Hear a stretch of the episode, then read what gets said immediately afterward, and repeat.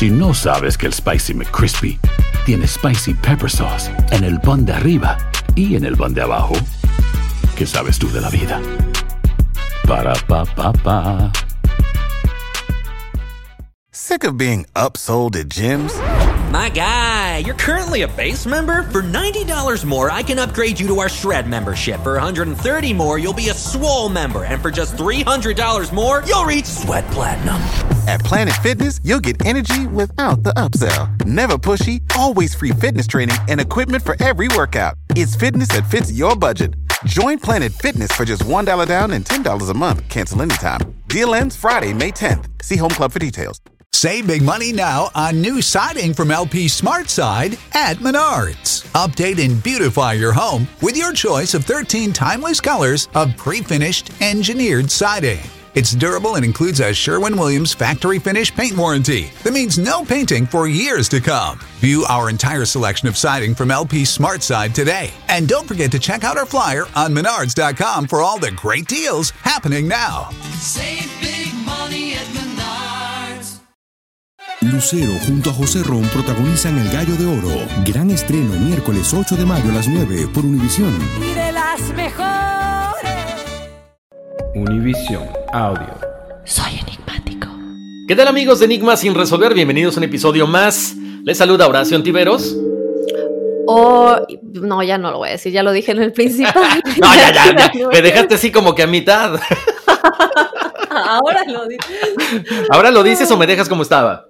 Horacio. Ya se vio forzado, pero bueno, ni modo. ¿Qué onda, Daphne? ¿Cómo estás? Muy bien, terminando de grabar, chicos, el episodio de El continente perdido de Lemuria. Si están escuchando primero los testimoniales, que vayan a escuchar este episodio. Les vamos a comentar rápidamente. Tenemos, obviamente, les vamos a comentar los testimoniales que nos enviaron a enigmas.univision.net. Algunos de los testimoniales, obviamente, no todos. Eh, poco a poco vamos. eh, nos van mandando unos, entonces si no escuchas el tuyo hoy, escucha el siguiente episodio. Pero también tenemos un audio eh, de una amiga mía que me mandó una experiencia que le sucedió algo muy extraño, entonces lo vamos a poner al final, les vamos a, nos vamos a despedir con ese audio, que es una experiencia igual. Y recuerden chicos, igual, si ustedes no quieren que nosotros lo leamos tal cual, no quieren escribirlo y prefieren ustedes mandarnos el audio, también lo pueden hacer, nada más les pedimos que no se excedan de cinco minutitos. Porque saben que este, hay muchos testimoniales y de repente tenemos que dejar algunos afuera. Y pues por, por, por- cuestiones de tiempo, no porque no estén buenos, no porque no sean interesantes. Nada más aclarar ese punto. ¿eh? Así es. Entonces, bueno, ¿qué te parece si ya comenzamos, Horacio? Nos vamos con el primer testimonial y por aquí nos dice, hola chicos, espero estén teniendo un lindo día. Mi nombre es Marta Hernández Mendieta y mi fecha de nacimiento es, nos la deja para su numerología. Bueno, les cuento que hace poco, por diosidencia, encontré su programa porque tampoco creo en las coincidencias. Créanme que estoy como Hermione Granger de Harry, de Harry Potter, levantando la mano y dando saltos queriendo participar. Uy, pues pendiente enigmática porque esto de After Dark, de Enigmas sin resolver After Dark, que les tenemos sorpresita, podría ir un poquito por ahí. bueno, también por aquí nos dice, tengo muchas experiencias para compartir, espero hacerlo con cada una de ellas. Por lo pronto les dejaré una de tantas. Dice, déjenme contarles que desde que tenía 14 años aproximadamente comencé a experimentar sucesos como premoniciones, sueños muy extraños, sentir gente que está en el otro plano, recibir mensajes de gente que no me conoce, etc. Pero no soy la única. En mi familia, que es muy grande, es común este tipo de eventos. Vengo de una familia muy católica, aunque creo que soy el negrito en el arroz, jeje. En fin, la historia que contaré tiene que ver con mi hijo. Cuando tenía aproximadamente tres años, como muchos niños, jugaba con un amigo imaginario, o al menos eso creía yo. Decía que su nombre era Sebas. Por las noches antes de dormir rezábamos a su ángel de la guarda y un Padre nuestro. Recordarán que hay una parte donde dice no me dejes caer en la tentación. Bueno, pues mi hijo esta parte la cambiaba por no me dejes caer de las escaleras. Amén. Yo lo corregía, pero siempre hacía lo mismo. En una ocasión se quedó serio y me dijo, ¿Sabes por qué digo que no me deje caer de las escaleras? A lo que yo respondí, pues cuéntame. Él me dijo, Sebas, él me dijo que Sebas le decía que para que pudiera jugar siempre con él, tenía que morirse también y que si se caía de las escaleras podía jugar con él por siempre. Yo, tratando de guardar la calma, le pregunté que cómo sabía que Sebas estaba muerto, a lo que me contestó que él mismo le enseñó cómo se había caído de un techo y le salía sangre por todos lados, de sus oídos, de su nariz y de su boca. Tenemos un sacerdote muy cercano a la familia. Le platiqué y bendijo la casa y a nosotros, pero Sebas no se iba, por lo que al consultarlo de nuevo me dijo que las madres teníamos un gran poder de protección espiritual para con nuestros hijos y que tendría que hablar con este niño, mandarlo a la luz y sobre todo prohibirle que se volviera a acercar a mi hijo. Me armé de valor y así lo hice. Gracias a Dios no lo vi. Total que hablé en voz alta e hice lo que el sacerdote me dijo. Obviamente nunca le dije nada a mi niño. Pasó el tiempo y ya no me lo mencionaba. Por curiosidad le pregunté por Sebas y con un gesto de incredulidad me preguntó por qué le decía eso si yo sabía que le había prohibido que se acercara a él. Me quedé helada y le pregunté quién le había dicho eso, a lo que me respondió Sebas, que fue a despedirse de él y a comentarle lo que yo había hecho. Por eso siempre que alguien comenta que sus hijos tienen algún amigo imaginario, yo les digo, aguas. Bueno chicos, les agradezco la oportunidad de compartir mi experiencia. Por supuesto que tienen el permiso para leerla y publicarla y que sigan creciendo y que siga creciendo la familia enigmática. Saludos, soy enigmática. Mil gracias, estimada Marta. Hernández, qué miedo, ¿no? Porque aquí está la prueba de decir, bueno, pero ¿cómo lo vas a saber si yo no le he dicho nada? ¿Cómo vas a saber que yo hablé con Sebas? El niño lo sabía. Entonces, creo que no hay prueba más, pues no tangible, ¿no? Pero real que esa. Exactamente, exactamente, Daphne, me quedé en shock, pero bueno, ahí también la importancia que dice ella de, escuchar a los niños, sobre todo porque, ¿qué tal si de repente Sebas influencia tanto al niño que se avienta de las escaleras o algo? Entonces nada más poner un poquito de atención. Vamos a ir con el siguiente relato, con la siguiente, eh, con el siguiente mensaje de la audiencia, dice así. Dice, buenas noches, me llamo Ricardo Rivera, soy del estado de Oaxaca. Oaxacaño, perdón me confundí. Este, me emocioné. Esta historia ocurrió en el municipio de La Mata, Oaxaca. Hace un año, lamentablemente, falleció un amigo mío. Omito el nombre. Desafortunadamente, mi amigo tenía 20 años cuando ocurrió la tragedia. Lo conocí desde los 5 años. Él se suicidó. Específicamente, se ahorcó en su casa. Fue algo muy fuerte porque no pensé que le fuera a pasar algo así. No me lo esperé de él porque provenía de una familia humilde y muy sana, emocional y físicamente. Lo comento porque el tiempo que convivimos con él y su familia siempre fue una persona muy normal, como cualquier joven de su edad. Lo extraño del caso es que años atrás, justo cuando cumplió los 10 años de edad, él se perdió en unos sembradíos cuando acompañaba a su papá a revisar la cosecha de maíz. Durante esos días no se supo nada de él y todo el pueblo lo buscaba por todos lados, hasta que al tercer día, como ya lo mencioné, un señor de la comunidad, mientras iba a buscar su ganado a la milpa, sus vacas, comentó que encontró al niño, pero que estaba acompañado de otras dos personas que no reconoció y que no parecían ser del pueblo. Esto es lo que comentó el señor, y para no hacerlo muy largo, mi amigo regresó con sus papás y todo parecía estar normal. En el transcurso de los años, mi amigo algunas veces tenía un comportamiento muy extraño, hacía cosas que anteriormente no hacía, algo como gestos o como que se quedaba ido. No sé cómo explicarlo, y algunas veces su mamá me comentó que en las noches él le decía que veía gente afuera de su casa y que le decía que ya venían por él. Algo muy raro porque alguna vez me comentó que a veces escuchaba voces en su mente, y supongo que tenía como alucinaciones por lo que pasó anteriormente. Entonces, el día 23 de agosto, pues él falleció. Se quitó la vida a las 11 de la mañana en su casa. De hecho, su familia estaba en casa. Era un día muy normal, y por lo que comentan sus papás, él desayunó aún con su familia como todos los días y comentó antes de ir a su recámara que iría a hacer la tarea. Entonces, esta es la historia. Se me hace un poco difícil de explicar porque realmente es muy impactante. La gente del pueblo comenta que su suicidio tenía que ver con la desaparición que había tenido anteriormente. Espero que puedan entender mi redacción. Quería compartirlo aunque fue complicado, creo que es interesante. Mil gracias por el tiempo, saludos y mucho éxito en el programa, sigan así. Autorizo el hacer público y compartir con los oyentes el contenido de este correo electrónico. Ay, ay, ay, Dafne, pues está un poquito eh, ambiguo la, situación que pasa, no está muy clara de lo que nos comenta Ricardo, porque básicamente pues nunca explica exactamente lo que, lo que le pasó, ¿no? a esta persona. O sea, desaparece, pero nunca, nunca hubo un poco más de información, simplemente aparece con dos personas más, con gente que no era del pueblo, empieza a escuchar este tipo de situaciones, pero no nos queda claro si a lo mejor fue abducido por una nave extraterrestre o fue secuestrado eh, o, o se dio un golpe durante este tiempo, no sabemos exactamente qué fue lo que pasó. Claro, claro, no tenemos el contexto en general, yo creo que para entender realmente por qué habría suicida, por qué se habría suicidado y si tendría que ver con esta desaparición ¿no? que tuvo años atrás. Exactamente, una situación de, de, obviamente, definitivamente muy, muy, muy lamentable y bueno, pues le mandamos luz donde quiera que esté, ¿no? Así es. Y bueno, tenemos otro testimonial por aquí. Nos dice, hola Dafne y Horacio, un placer escribirles. Soy Luis de Argentina y antes que nada quiero dejar expresada mi autorización de que pasen esto en el podcast.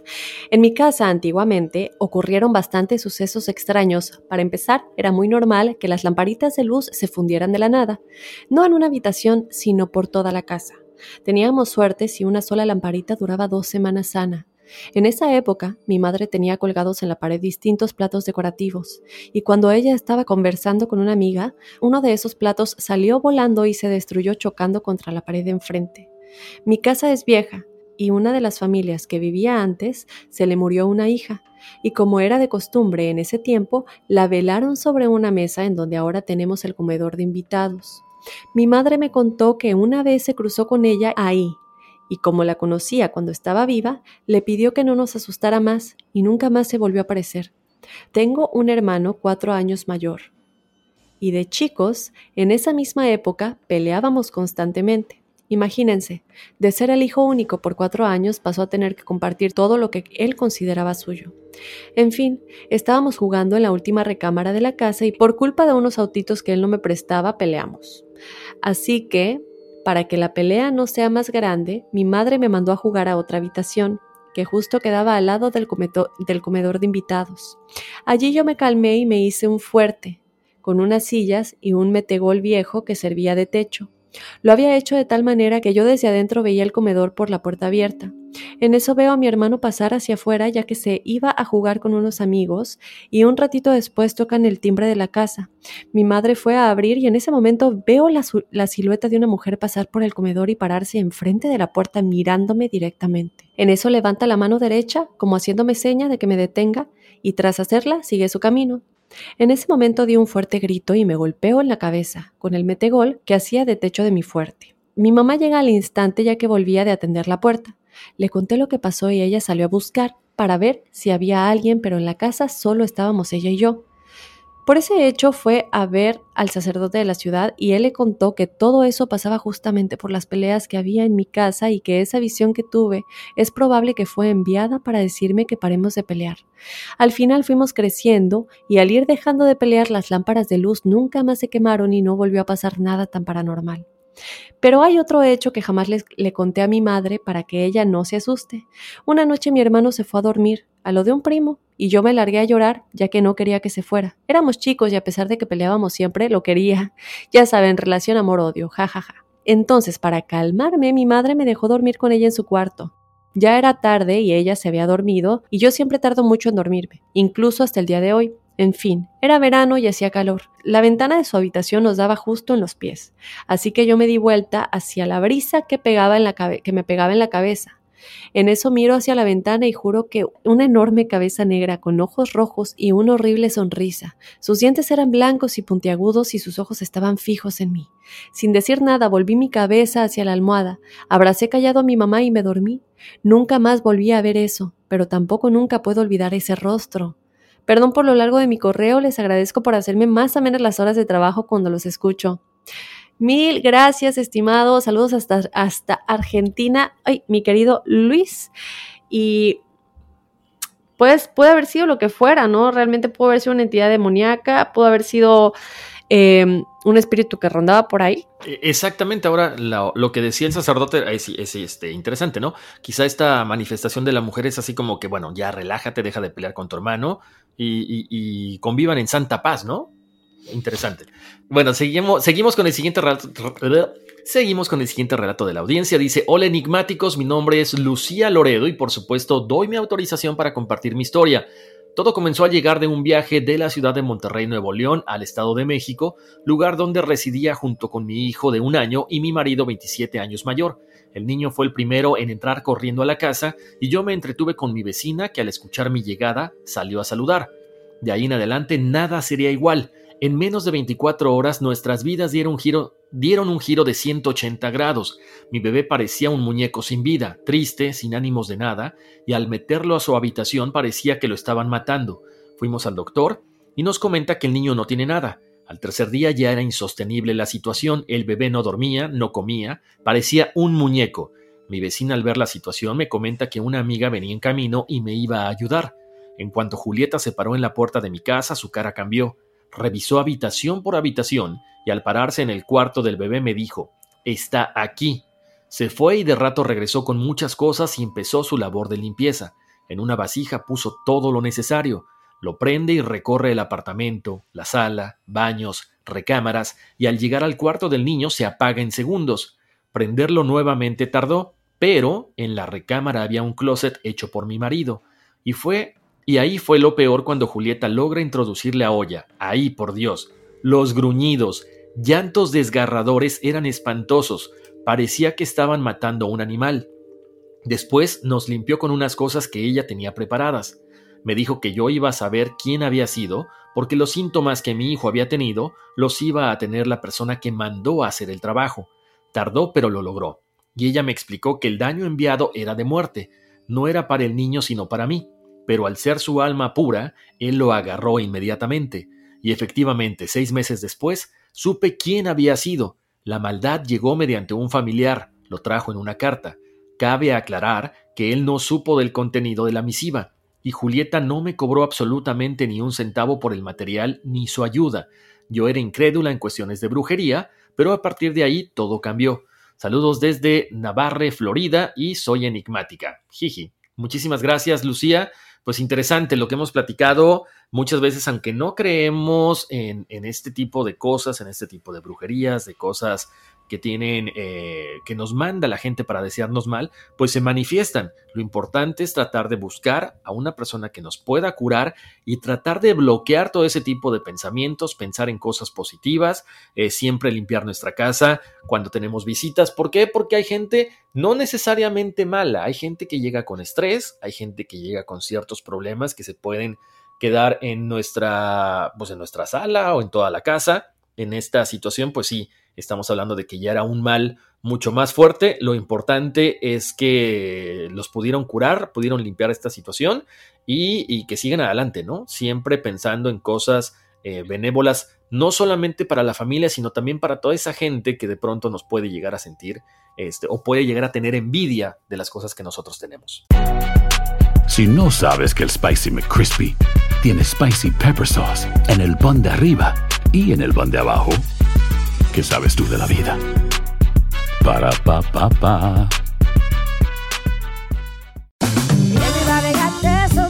La venta para amigos y familiares de JCPenney está de vuelta. Desde el lunes ahorra 30% extra en artículos por toda la tienda. Esos son ahorros adicionales por encima de nuestros precios bajos. Dile a tus amigos, ven con tu familia y ahorren en grande. No olvides, ya se acerca el Día de las Madres. Y tenemos todo lo que mamá quiere: joyería, belleza, salón y tarjetas de regalo. JCPenney, vale la pena. Cupón válido del 29 de abril al 5 de mayo en selección de estilos. Aplican exclusiones. Detalles en la tienda jcp.com. Sick of being upsold at gyms? My guy, you're currently a base member. For $90 more, I can upgrade you to our Shred membership. For 130 more, you'll be a Swole member. And for just $300 more, you'll reach Sweat Platinum. At Planet Fitness, you'll get energy without the upsell. Never pushy, always free fitness training and equipment for every workout. It's fitness that fits your budget. Join Planet Fitness for just $1 down and $10 a month. Cancel anytime. Deal ends Friday, May 10th. See Home Club for details. Dicen que traigo la suerte a todo el que está a mi lado. Y esa es mi mala fortuna. Basada en el clásico de Juan Rulfo, llega Univisión, El Gallo de Oro. Supongamos que la caponera puede inclinar la suerte a quien ella quiera. ¿Estás tardando en conquistarla? Con Lucero, José Ron y Plutarco Asa. Este gallo está cambiando la vida. En una historia legendaria de amor y azar. No trates de cambiarme, no lo vas a lograr. El Gallo de Oro, gran estreno miércoles 8 de mayo a las 9 por Univisión. Bueno, tenemos otra experiencia y esta es la última. Recuerden que después de este y de despedirnos, se queden escuchando porque tenemos un audio de una experiencia de igual manera y, nada más para que no se desconecten enseguida. Por aquí nos escriben desde España. Horacio nos dice, hola Dafne y Horacio, soy Cristina Muñoz López. Os escribo desde España. Me sale terrible el acento, pero bueno, y doy mi autorización para dar mis datos y contar mi testimonio. Mi fecha de nacimiento es y nos la deja para la numerología. Aquí va mi testimonio. Os pongo en situación. Mi abuelito falleció, mi abuelito querido falleció por ictus fulminante en noviembre de, 1900, de 2019 y desde entonces he soñado con él varias veces. La última vez que soñé fue la semana pasada, ya que iba a visitar a mi abuelita y cuando entré estaba mi abuelito sentado al lado de ella, me miró y me sonrió. Yo me dirigí a darle un beso a mi abuela, sin embargo a él no, no fui a darle un beso. Es como si yo supiera que estaba ahí, pero no físicamente. Antes de este sueño yo pensaba que no estaba entre nosotros ya, pero después de este sueño me di cuenta que quizás sí, que estaba entre nosotros. Hace un mes, antes de aquel sueño, en la cuarentena, estaba estudiando en casa. Enfrente de mi mesa tengo una ventana y si miro por ella, veo el monte que hay al salir. También veo mi terraza y donde mi mamá tiende la ropa, que está a la izquierda pegado a la ventana. Pues estudiando levanté la cabeza y miré por la ventana y había un pajarito negro con el pico y los ojos naranja. Estaba posando mirándome donde mi mamá tiende la ropa. Lo miré durante unos segundos asombrada ya que nunca un pajarito me había mirado de esa forma. Después de esto cogí mi teléfono de la mesa para hacerle una foto. En el momento que yo alcé el teléfono para hacerle la foto, se echó a volar. Esta misma mañana he salido a andar, ya que en España podemos salir a hacer ejercicio en unas horas concretas. Iba andando por las fachadas de mi barrio. Son casas, una pegada a la otra, con un pequeño jardín delante y una valla. De pronto, han aparecido dos pajaritos, iguales negros con pico y ojos naranja, y se han posado en una de las vallas de una casa. Conforme yo avanzaba, un pajarito e-, se echó a volar, sin embargo el otro se quedó ahí mirándome mientras yo pasaba al lado de él avanzando. Una vez lo pasé, se echó a volar y se paró en la siguiente valla de la siguiente casa, igual mirándome.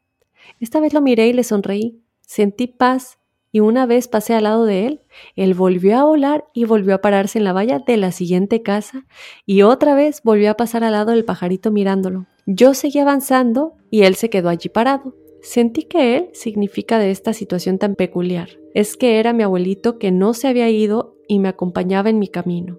¿Qué pensáis vosotros al respecto? ¿Qué podría ser? Espero que os haya gustado mi relato, seguir siendo tan increíbles como sois y por muchos años más de enigmas sin resolver. Un saludo, besos, posdata. En un episodio Horacio imitó el acento español. Ay, por favor, sí, porque a mí no me sale y me hizo muchísima gracia. Aquí en mi región, en vez de joder, solo decimos hacho o también hacho tío. Ja, ja, ja. Besos. A ver, Horacio, vas. ¡Hacho tío! ¡Joder! No me odien mis amigos españoles, ya saben que es broma, ¿eh? luego, ah, no, no, no, esto es puro cotorreo. Oye, qué hermoso, qué hermoso, me, me, encanta este testimonial porque es algo tan bello, es algo que nos recuerda que las cosas más mágicas y maravillosas se pueden encontrar en animalitos tan pequeñitos o en pajaritos o me acuerdo mucho, ¿sabes a qué me recordó mucho? Mi mamá tenía siempre una lagartija que era su amiguita. Entonces tenemos el lavabo, eh, está la ventana enfrentito y siempre iba una lagartija y se le quedaba mirando todas las mañanas Horacio, todos los días mi mamá y siempre con su amiga la lagartija. Entonces me recuerda a esos animalitos que a lo mejor no lo sabemos, pero a lo mejor el espíritu, una parte de, de, esos mensajes que llega con una mirada de un animalito tan bello, que llega a nuestra vida de, de una manera que puede ser en, en un día que, en que simplemente estamos caminando en la calle, o una mascota que llega a nuestra vida porque está destinada a ayudarnos de alguna manera, porque las mascotas nos ayudan muchísimo eh, a superar muchas cosas en nuestra vida, pueden ser seres tal vez, ¿no? O almas que tienen ese contrato para ayudarnos, o seres, como ella dice, ¿no? Su abuelito, que es como un, hola, estoy aquí todavía contigo, ¿no? Exacto, y yo creo que muchas veces mm, ¿cómo te diré, Daphne? Esperamos que vengan y que nos hablen. Pues no, nos pueden, obvio, se nos pueden presentar a través de un sueño, se nos pueden presentar a través de una persona que nos dé un mensaje, pero normalmente estos seres, estos, eh, estos animales, como bien mencionas, un pajarito, un perro, cualquier ser vivo, nos puede dar ese mensaje sin que nos eh, nos dé una angustia, nos dé una, un poquito de susto de repente, decir, ¿qué pasó? O sea, se manifestó. Sí, efectivamente, a lo mejor era tu abuelito que estaba tratando de traerte un poco de calma para que sepas que está bien, ¿no? Y, bueno, Daphne, creo que ahora eh, pongan mucha atención enigmáticos porque vamos a escuchar el audio del que estábamos hablando hace ratito. Así es, pero con esto nos despedimos. Muchísimas gracias por habernos sintonizado, por haber estado con nosotros en esta semana, en la numerología también, en los episodios, en el episodio principal y en los testimoniales. Recuerden escribirnos a enigmas.univision.net, ya sea con un audio si quieren, por favor, como les dijimos, que no se extiendan de entre 3 y 5 minutos máximo, o eh, escribir en texto y ahora sí yo lo leemos. Efectivamente, y recuerden seguirnos en nuestras redes sociales. Estamos como Enigma sin resolver en Facebook e Instagram. Y vamos a escuchar el audio y luego nos vamos porque aquí espantan. Uy, sí. Soy enigmático. Imagínate que tengo la pieza pues llena de cajas mirando a ver cómo acomodo. Entonces apenas dejan una caja grande, la subo. Y entonces tenía esta caja grande de Target de, parada de lado y la solapa de la caja estaba toda parada, toda abierta hacia arriba. Para, y yo estaba sentada en mi sofá y cuando veo la solapa de la caja se va cerrando y va cayendo, pero con una lentitud y se fue cerrando sola, cerrando sola, hasta que cayó y se cerró, pero súper lento, demoró como unos 10 segundos y yo me quedé así mirando nada más Debe haberlo filmado, porque se vio muy sospechoso. Pero sí, yo me quedé así mirando nada más, yo como que esto qué, desde la silla de donde estaba. Ya le muestro la caja. Y hubo otra que me dio más miedo, pero eso sí fue un sueño porque fue con mi papá.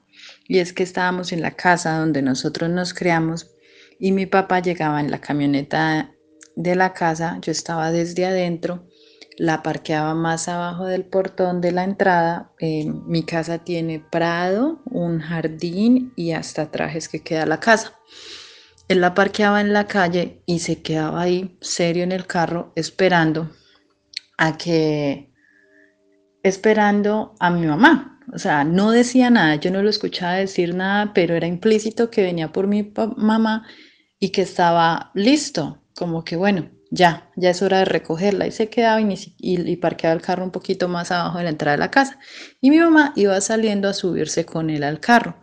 Cuando yo veo que mi mamá iba saliendo a subirse con él al carro, yo estaba desde adentro, a mí me entró un sentimiento de desesperación y de angustia.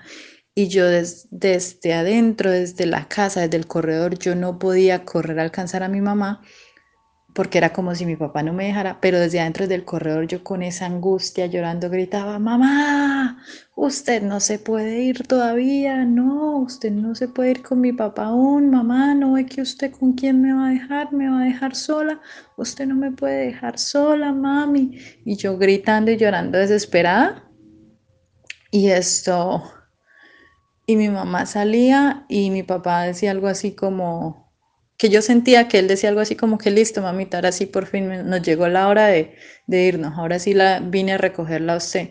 Y yo grité eso desesperada, mamá, usted no se puede ir aún, usted no, usted tiene que esperarme porque usted no me puede dejar sola. Y ella iba caminando hacia el carro, paraba a, unos metros, le quedaban unos, unos cinco metros para alcanzar el carro, paraba y se volvía medio aburrida porque no se podía ir con mi papá y se apoyaba y, se quedaba ahí en el portón de mi casa, en la entrada de mi casa, como que, bueno, está bien, yo no me voy todavía, yo no la dejo sola. Y se quedaba ahí recostada. Y entonces me dio mucha impresión porque yo nunca o muy pocas veces en mi vida he visto un sueño con la imagen vívida de mi papá, como yo lo veo en las fotos. Primero por eso. Y segundo porque cuando mi abuela murió, la, mamá de mi papá, mi mamá tuvo un sueño algo parecido, que mi papá llegaba muy elegante y ella estaba en la finca y mi papá le decía, vengo por mi mamá. Y mi mamá estaba en la finca y nosotros estábamos jugando por ahí. Y, y ella le decía, ella le decía, ay, ¿cómo así que viene por su mamá? Lléveme a mí, yo quiero ir. Dijo, no, ¿y eso por qué está tan elegante? No, es que vengo por mi mamá a llevar a mi mamá a una fiesta. ¿y eso por qué está tan elegante? No, yo no, no, lléveme a mí, lléveme a mí, porque la lleva a ella, yo quiero irme con usted, yo no quiero seguir sola, lléveme con usted. Y mi papá le decía, no, yo no puedo llevarla a usted porque todavía no es tu tiempo, usted con quién va a dejar los niños, usted tiene que quedarse aquí con los niños. Y eso fue a los tres meses que él murió. Y ella, no, lléveme, lléveme. y él, no, luego yo vendré por usted, pero ahorita no es su tiempo, mamita. Ahorita voy a llevarme a mi mamá a esta fiesta, ya luego vendré por usted. Y se fue y él se iba con mi abuela, ahí terminó el sueño y, y a la mañana siguiente llamaron a mi mamá que mi abuela se había muerto. Entonces, claro, a mí ese sueño me dio mucha impresión por acordarme de esa premisa que ya tengo y pues por ver a mi papá, porque yo no tengo recuerdos vivos de mi papá, sino los que construyen las fotos, porque yo era una bebé cuando él murió, yo tenía apenas tres años cuando él falleció. Entonces, y él al final del sueño, cuando mi mamá se regresaba aburrida y como que bueno, está bien, yo me espero, yo me quedo acompañándola a usted eh, él al final del sueño arrancó el carro. No, no, sí algo molesto. Algo molesto como porque no se la podía llevar aún, porque mi mamá había decidido quedarse para acompañarme. Arrancó el carro y sí se sentía esa aura de molestia. Nunca lo vi, nunca, nunca volteó la cara o se vio como si hablara algo, sino que se sentía algo molesto que dijo, bueno, la resignación de que está bien, ella decidió quedarse más. No se quiere ir aún. Y arrancó el carro y se fue. Soy enigmático.